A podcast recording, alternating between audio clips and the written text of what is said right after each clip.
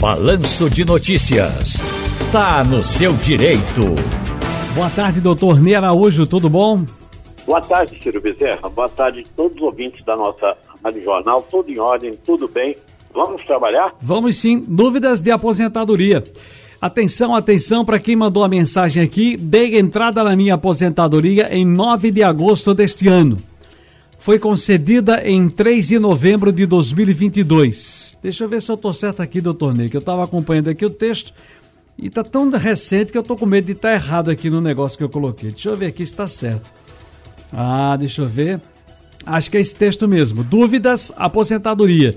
Dei entrada na minha aposentadoria em 9 de agosto deste ano foi concedida em 3 de 11 de 2022, na regra, entre aspas, tempo de contribuição mais pedágio de 50%, fecha aspas, ficando com o valor do benefício é, metade do salário atual. Porém, na regra, pontos, idade mais tempo de contribuição exigidos, 89 anos receberia o valor mais próximo do salário atual, porque nesta regra meus pontos adquiridos são 88 anos, 10 meses, 17 dias. Neste caso, doutor Ney, posso desistir deste benefício e completar o tempo para 89 anos? 89 anos? Como proceder nesse caso? Olha, Antilo, isso aí é um belo exemplo não é, para demonstrar aquilo que nós conversamos sempre. Hoje, não se deve definitivamente fazer o pedido de uma aposentadoria sem saber quanto vai receber, quando é que pode se aposentar e quais são as regras, porque você tem várias regras, só regra de transição você tem cinco regras. Então, precisa de conhecer muito bem a fundo para se calcular, se planejar e ter o melhor benefício. Vejo aí nessa situação o seguinte: primeiro, ela deve procurar um advogado previdenciarista. Eu digo ela, porque quando ela fala em 89 pontos, seria a pontuação para as mulheres. Então, ela deve procurar imediatamente um advogado previdenciarista, primeiro para confirmar se realmente foi computado todo o tempo que ela tinha, todos os vínculos, os vínculos e contribuições que ela efetuou, não é? Pode haver uma saída aí é, numa, no chamado melhor benefício, não é? Então tem que se ver se até a data da concessão da, do benefício dela ela teria direito a um benefício mais vantajoso e assim se pedir para fazer a revisão desse benefício. Eu só para alertar, Ciro, essa regra que ela se aposentou é a regra do, do pedágio de 50%. É a única regra que se aplica ainda hoje o fator previdenciário. Essa pessoa pode ter perdido muito, 20%, 30%, 40% ou mais o valor da aposentadoria que ela teria direito. Isso representa o quê? 500 reais por mês, um mil reais, dois mil reais. De repente, você vai fazer uma constatação que essa pessoa é, perderá mais de 200 ou 300 mil porque deu um passo errado. Ok, vamos aqui avaliar com a ouvinte que mandou para a gente aqui e é, retornar para ela essa resposta. Obrigado, doutor Ney. Deixa eu trazer agora aqui do bairro da Estância Natanael está no nosso WhatsApp. Fala, Natanael, boa tarde. Boa tarde, Círio. Boa tarde, doutor Ney Araújo. Eu queria saber o seguinte: meu nome é Natanael Cotelo, sou do bairro da Estância e eu trabalhei durante 10 anos no sítio. E quando fui demitido, não recebi nada e vi que nenhum FGTS meu foi pago e nenhum INSS. Como eu devo proceder para não prejudicar a minha aposentadoria, tendo em vista que eu já tenho 57 anos?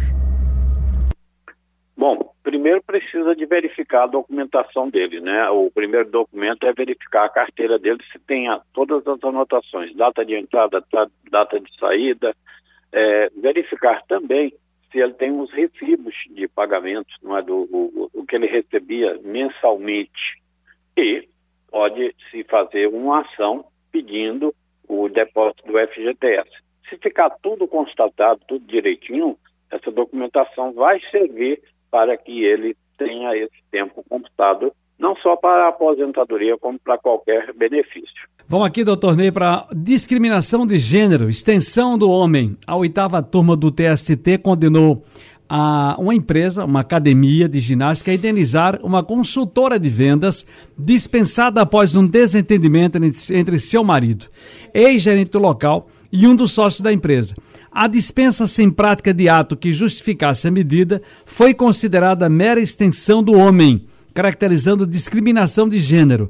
Pelo WhatsApp, o empresário escreveu, abre aspas, e sua mulher não precisa ir a partir de amanhã também, mas não.